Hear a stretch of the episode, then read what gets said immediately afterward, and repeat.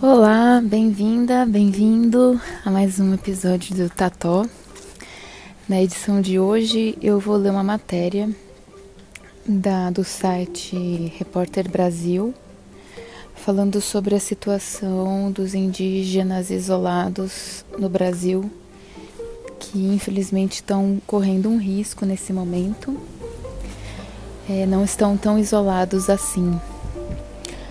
E o risco que eles correm é por conta de missionários, né, de religiosos. Então, como eu disse, a matéria foi publicada no site do Repórter Brasil, que é repórterbrasil.org.br. E é uma denúncia, né, uma forma de denúncia para essa situação delicada. Então vamos lá?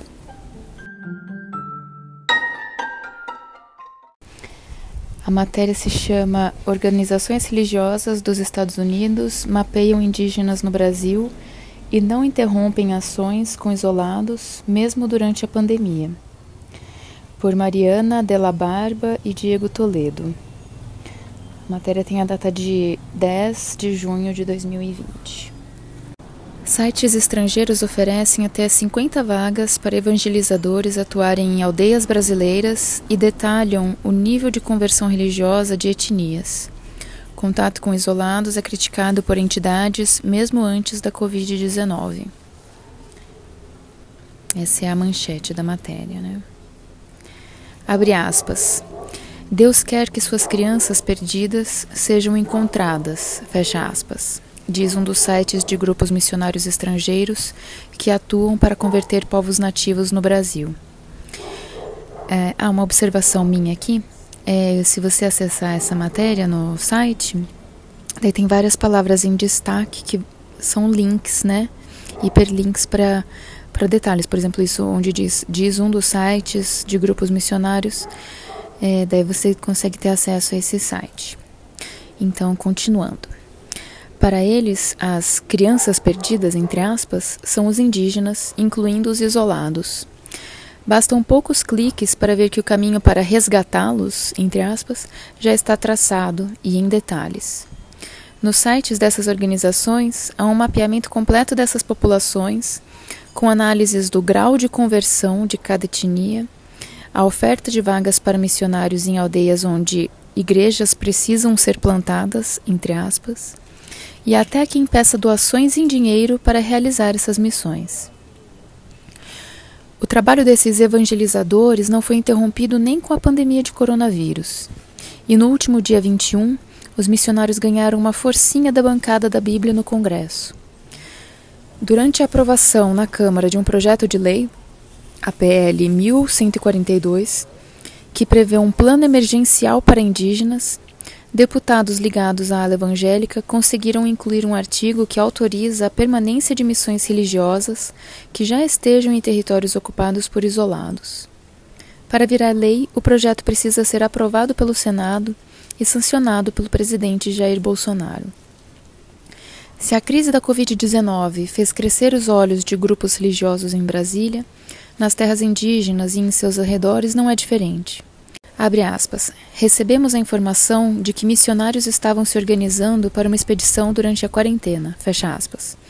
Disse a repórter Brasil, Paulo Marubo, coordenador da União dos Povos Indígenas do Vale do Javari, Univaja, região com a maior concentração de povos isolados no país. Abre aspas.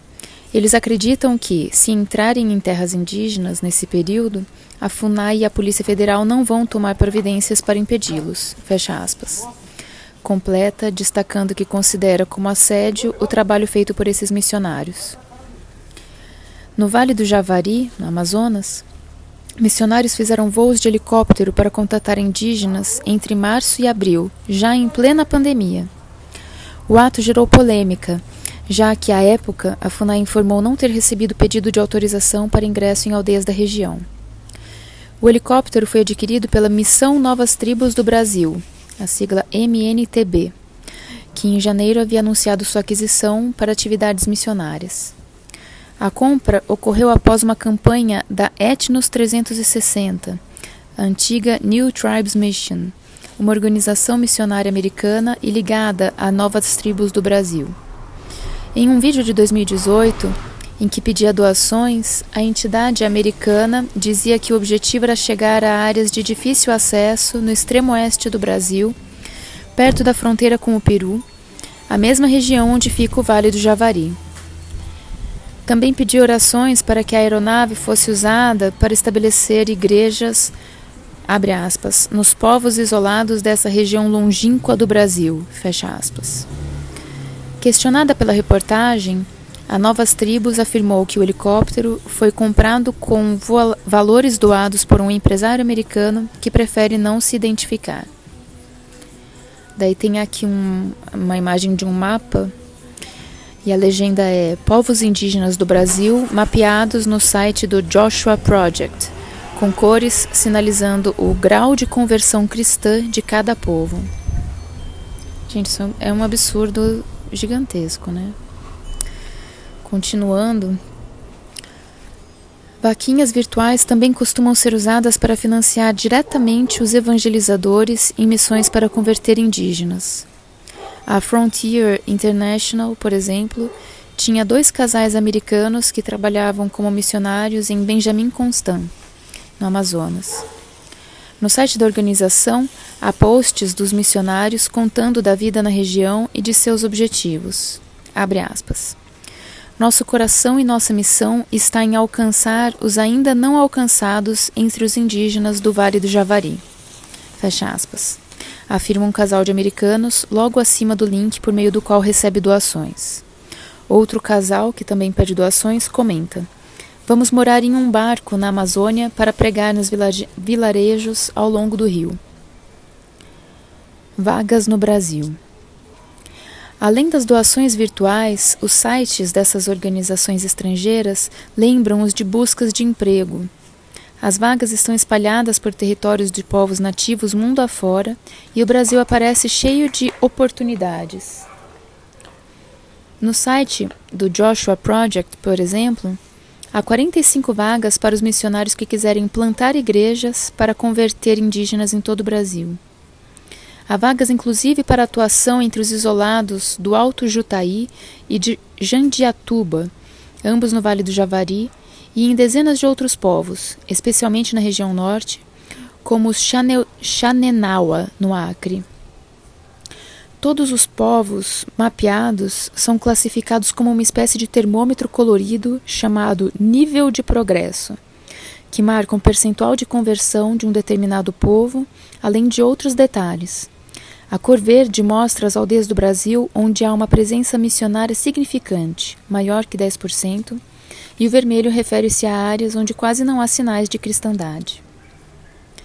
Também há cards para facilitar a oração para os povos e link para vídeo incentivando a vinda de missionários, em que é citada uma tragédia escondida da floresta brasileira, entre aspas, esse tragédia escondida da floresta brasileira, já que Abre aspas. A oportunidade dessas tribos ouvirem o gospel e conhecerem a vida eterna está ameaçada pelas crescentes restrições que os missionários sofrem ao tentar alcançá-las.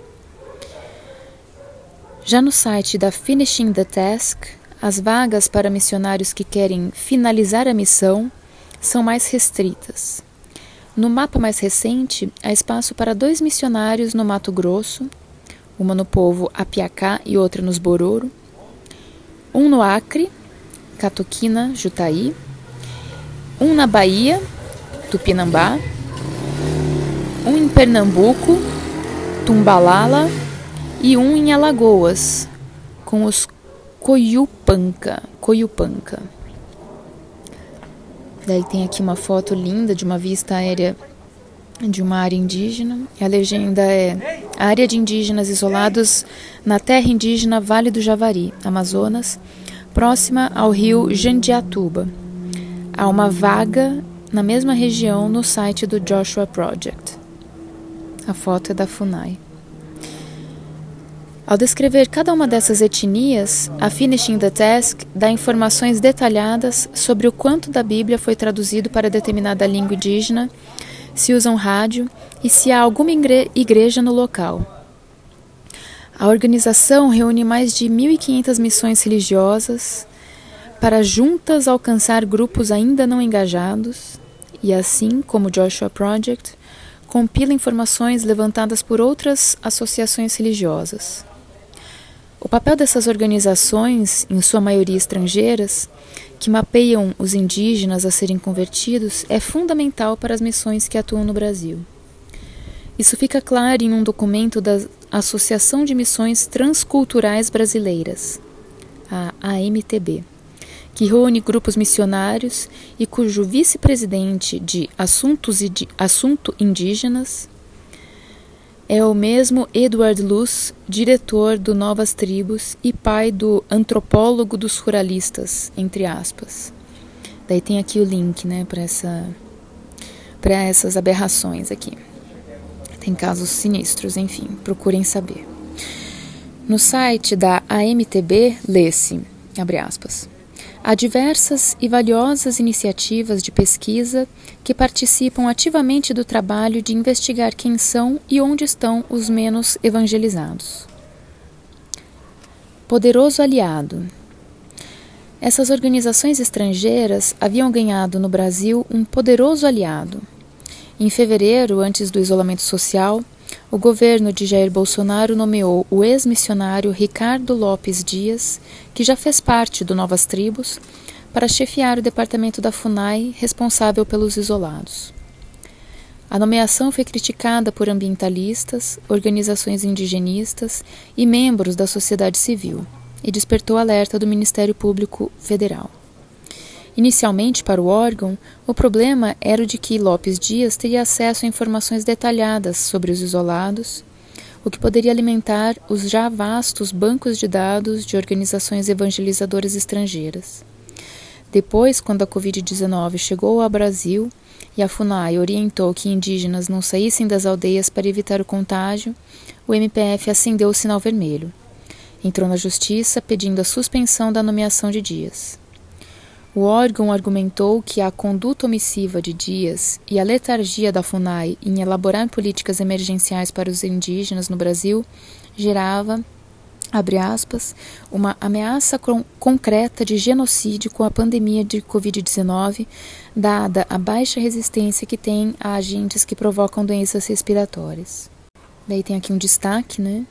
Dizendo no site do Joshua Project Há 45 vagas para os missionários que, querem, que quiserem plantar igrejas para converter indígenas em todo o Brasil. Continuando, o Tribunal Regional Federal da Primeira Região acatou o pedido do MPF e suspendeu a nomeação de Lopes Dias em 21 de maio, em decisão que fez lideranças indígenas respirarem aliviadas. No entanto, nessa terça-feira, 9 do 6, o STJ revogou a decisão do, do TRF liberando a nomeação de Dias para o cargo. Outras decisões na Justiça também têm imposto derrotas aos evangelizadores.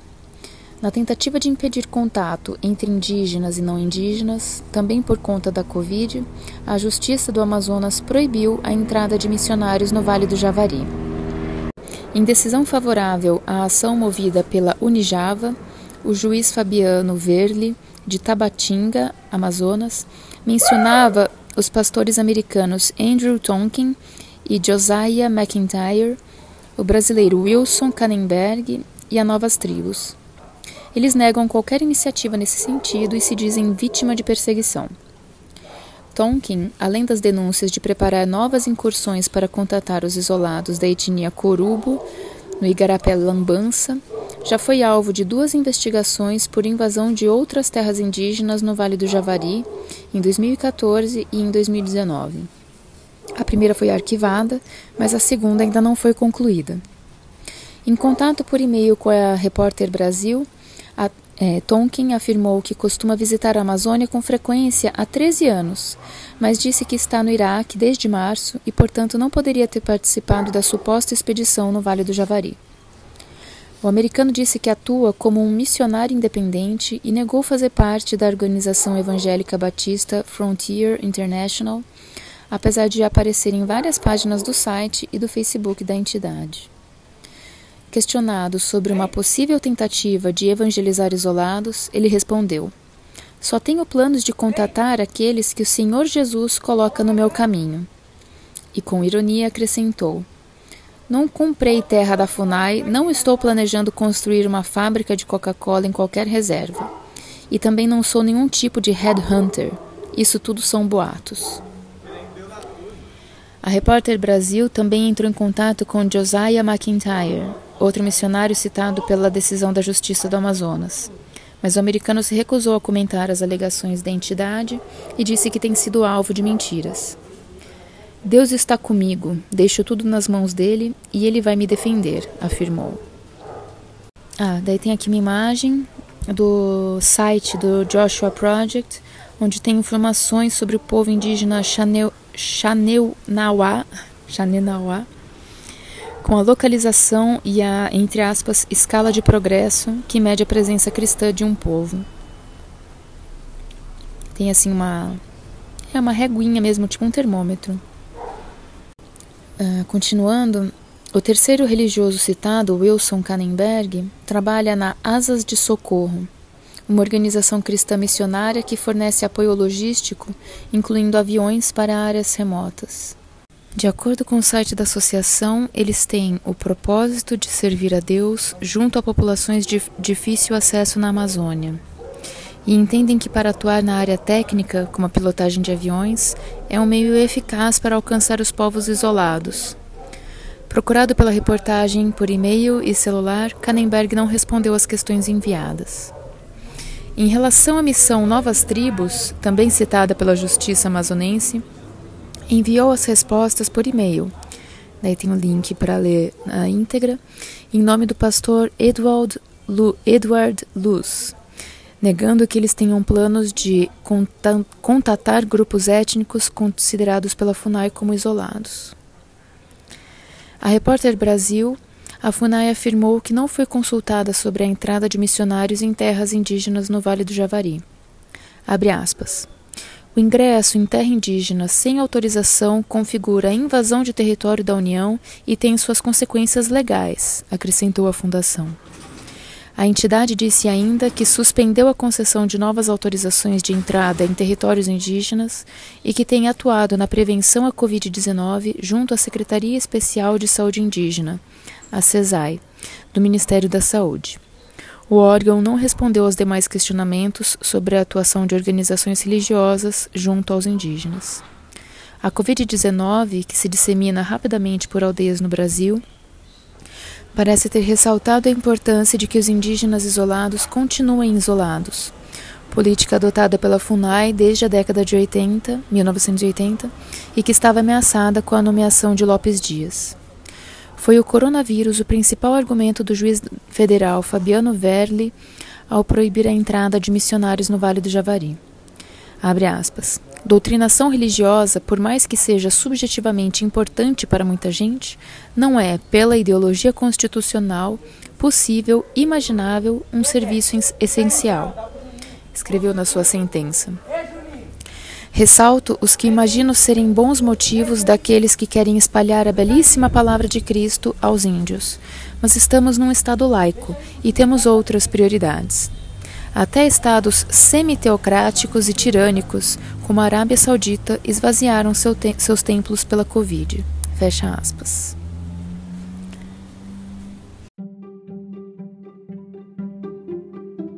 Então essa foi a leitura dessa matéria do repórter do site, né, Repórter Brasil. Vou repetir aqui os autores são Mariana Della Barba e Diego Toledo falando sobre organizações religiosas dos Estados Unidos que estão mapeando é, territórios indígenas no Brasil e que continuam com essas ações. Se para nós, né, não indígenas, isso já é tão importante né, nesse momento de tanta incerteza sobre né, as consequências do vírus, ainda estão vendo que além da morte, né, ainda podem ter outras consequências, como sequelas neurológicas, etc. E então imagina para os povos que têm uma imunidade mais delicada do que a nossa, né, que já sofriam com gripe, com as gripes a que nós somos resistentes, né? Então realmente é bem preocupante isso.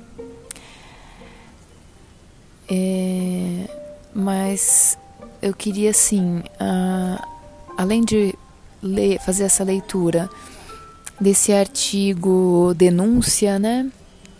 Eu recomendo que realmente procurem, se tiverem interesse em se aprofundar, porque durante o artigo, como eu falei, tem várias palavras destacadas e daí cada uma dessas palavras, desses trechos em destaque, são hiperlinks para matérias que se aprofundam. Então, por exemplo, aqui no finzinho, onde eu falei, cadê?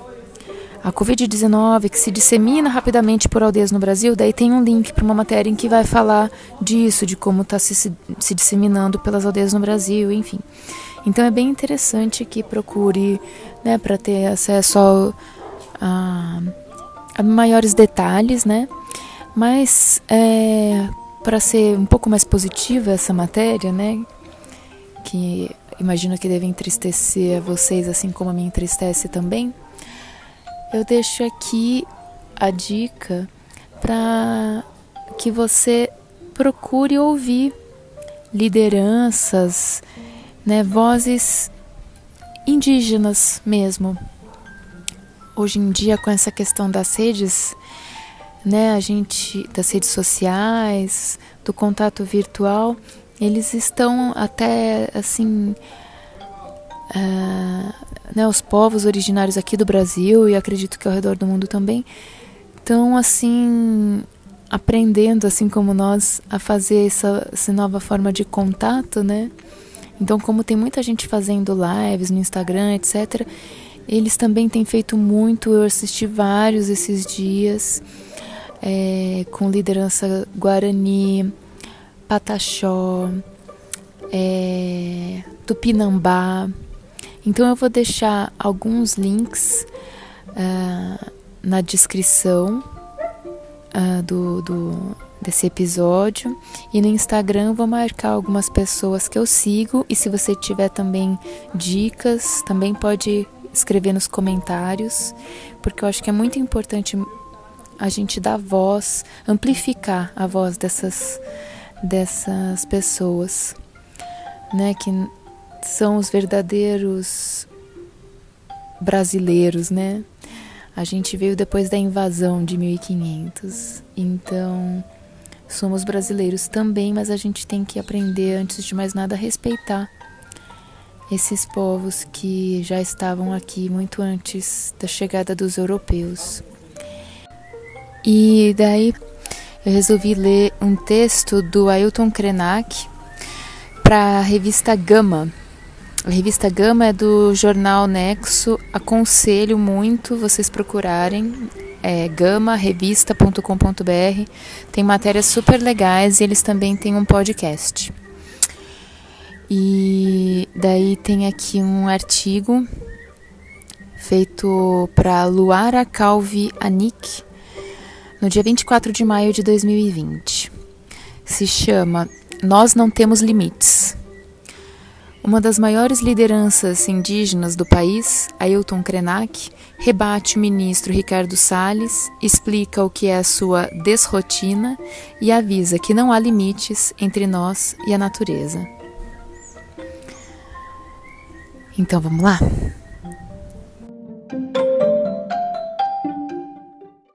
Para ilustrar a conexão de seu povo com a natureza, Ailton Krenak lembra da infância e do significado no, do nome de sua etnia. Kren é cabeça, Nak é terra.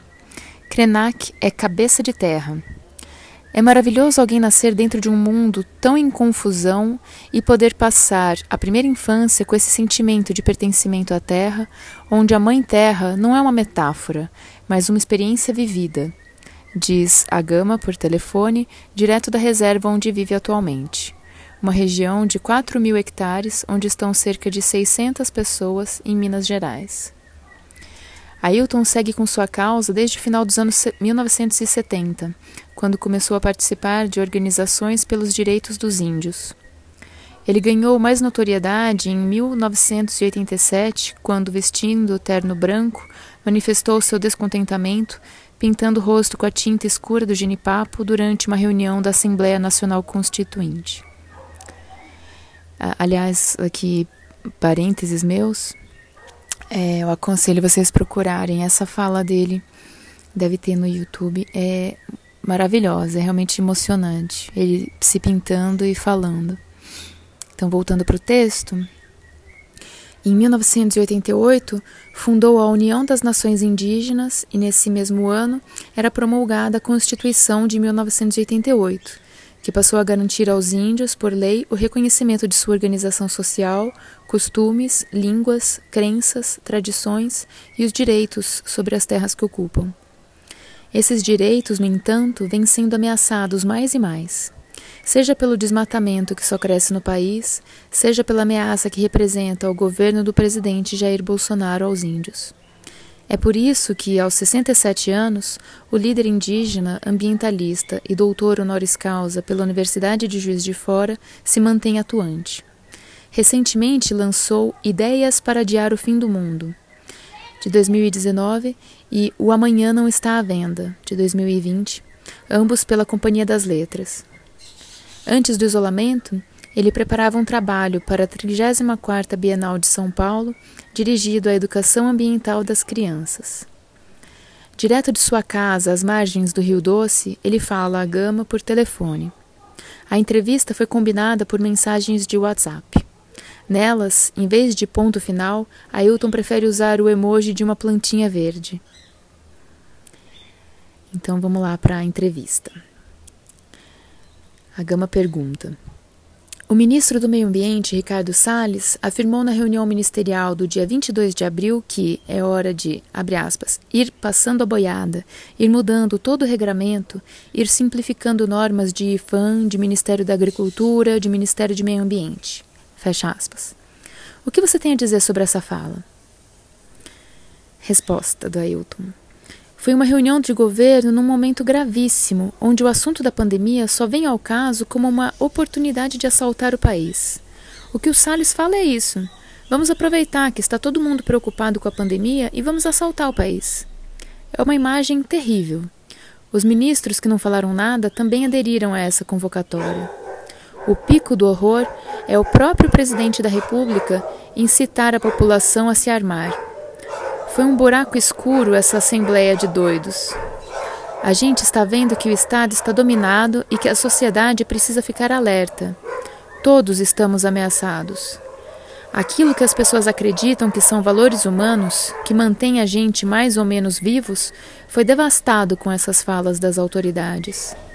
Agora nós precisamos manter a atenção, o cuidado e a coragem. Porque se antes a gente sabia que tinha múltiplas crises se somando à pandemia, agora nós temos um fato real que é uma ameaça sobre os direitos gerais. O direito ambiental, os direitos humanos, o direito de tudo. É um governo declarando que vai desrespeitar qualquer contrato. Gama. O tema da semana na Gama é limite. Há um limite, um distanciamento que colocamos em relação à natureza? Qual o resultado dessa desconexão? Parece que nós estamos vivendo uma ruptura da nossa quase história comum com a natureza. Nos mitos ancestrais, os povos têm narrativas sobre eventos em que os humanos e todos os outros seres tinham a mesma circulação, o mesmo fluxo dentro da vida, uma experiência cosmogônica. Essa experiência não supõe um limite, uma fronteira indicando que dali para frente está interditado. No entanto, nas nossas histórias antigas, as quebras de, limite, de limites, as rupturas, sempre causaram a destruição de um mundo. Estou falando de centenas de povos da América Latina que não existem mais. Gama. Já tivemos um mundo mais compartilhado, com menos limites entre o homem e a natureza? Ailton.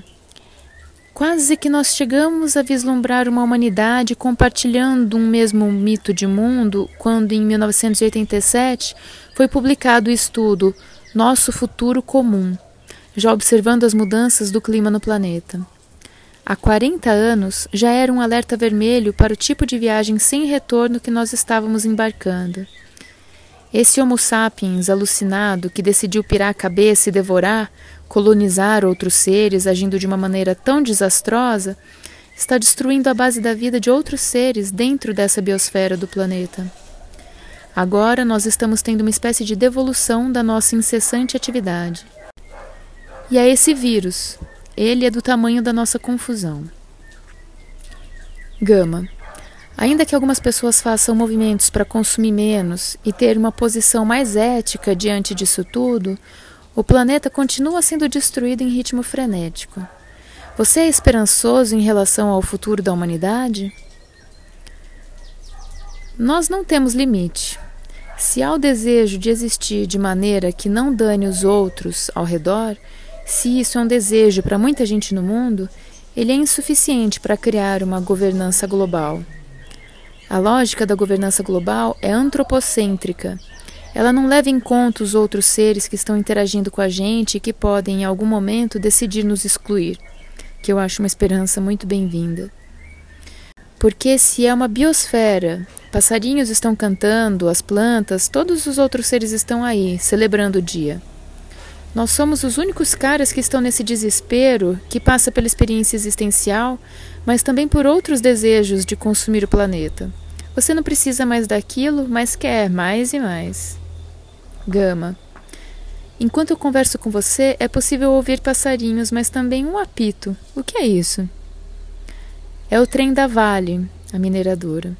Esse trem da Vale sempre me faz lembrar dos poemas do Drummond. O Carlos Drummond de Andrade tem do começo ao fim da obra dele essa buzina oculta de alguma maneira. Gama. O José Miguel Wisnik lançou justamente um livro sobre isso, Maquinação do Mundo, Drummond e a Mineração. Ailton. É maravilhoso. E o livro é mais ainda cortante porque o Miguel, José Miguel, consegue mostrar para a gente coisas que estão escondidas na poesia do Drummond sobre a relação dele com isso, com essa ideia do progresso. Esse trem que não para, essas buzinas, essa espécie de síndrome Itabira, cidade onde nasceu o poeta e sobre a qual ele se refere em sua produção, aquela cidadezinha, aquele lugarzinho que parece um presépio com uma igrejinha, com ruinha, aquilo é inteiro destruído e devorado. E agora é a cidade da mineração, da indústria, daquela fissura capitalista. Sem limites. É um sem fim. Gama. Como está a situação do rio que abastece a sua comunidade desde o desastre de Mariana? Krenak. Nosso rio, que passa a 300 metros do quintal de casa, está há quatro anos com aquela lama da mineração de Mariana. Depois, Brumadinho arrebentou e foi em cima de um outro rio aqui. Nós estamos vendo os rios sendo assassinados. Essa lama da mineração incontida babando em cima da nossa existência essa buzina da Vale que não para de apitar. E esse capitalismo, que parece que é mais fácil acabar com o planeta do que mudar o capitalismo.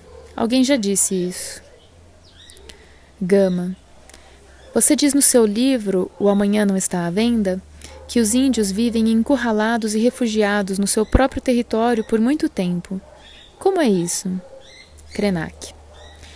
A nossa reserva indígena Krenak foi criada pelo governo para colocar um limite na gente. Ela foi o habitat dos nossos antepassados desde muito antes da colonização. E aí, quando os colonos começaram a entrar aqui, o governo criou uma reserva em 1923 e prendeu esses sobreviventes Krenak nessa reserva. Se a gente saísse, levava um tiro. E aí, quando falaram que era para fazer uma quarentena, o pessoal daqui, óbvio, falou: Ah, quarentena. É mole, né? A gente vê um certo sofrimento e pânico nas pessoas que ficam desesperadas de serem contidas, mas nós vivemos contidos aqui durante muito tempo. Essa contenção foi assimilada de alguma maneira por uma visão crítica que nós temos do mundo ao nosso redor, porque se a gente ficou aqui tão confinado, deu para observar o mundo em volta. E nós estamos vendo o mundo em volta em uma corrida para a destruição. Gama. Poderia sintetizar como é que está a situação do povo indígena numa pandemia como essa? O povo indígena sente a mordida como já sentiu em outras épocas. Nós somos uma parte da humanidade que tem uma história colonial. Então, tudo que incide sobre essa existência, dentro desse padrão, é um lugar de sofrimento. Mesmo que as pessoas não incorporem essa ideia de vítima, o lugar social desses povos é aquele que o Eduardo Galeano designou quando ele disse que as serpentes preferem picar os pés descalços. Estou falando sobre a América Latina, onde quem tem sapato é rico. Os índios são os descalços da América Latina. Onde tem gente indígena, tem a experiência de vida coletiva. Então esse vírus é uma desgraça. Gama, como é que está a sua rotina aí? Eu não tenho rotina, eu desbaratinei a rotina.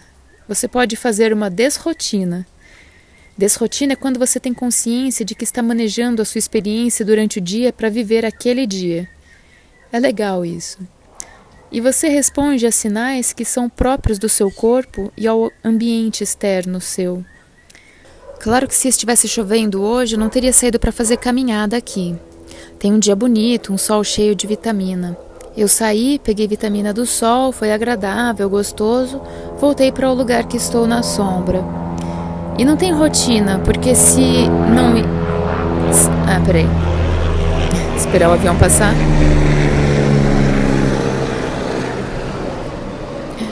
E não tem rotina, porque senão eu ia, sei lá, tentar fazer um exercício mesmo se estivesse chovendo.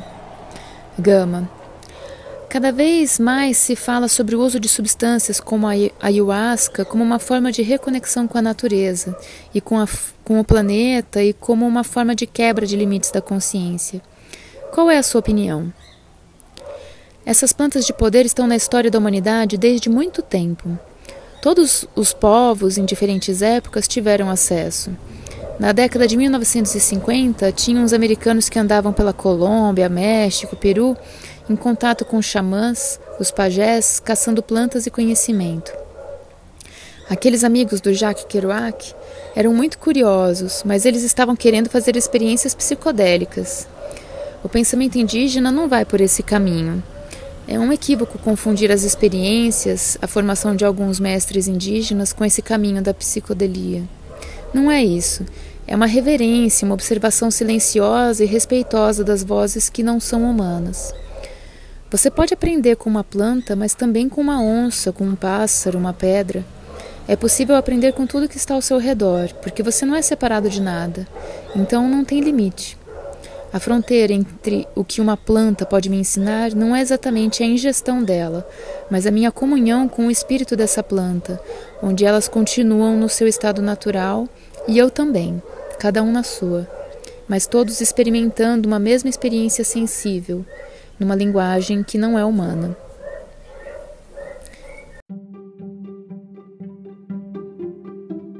Essa foi a entrevista do Ailton Krenak para a revista Gama. Então, mais uma vez eu recomendo a leitura dessa dessa revista, ela é temática, semanal e é bem tem umas abordagens bem interessantes. E eu acho também sempre bacana procurar ouvir. Ouvir o Krenak falar é muito bacana porque ele tem um, ele é muito expressivo, né? Então ouvir ele próprio falando é, é muito mais interessante do que ouvir outra pessoa lendo, né, o que ele fala. Então é isso. Espero que você tenha gostado dessa leitura e a gente se vê num próximo tató. Um beijo!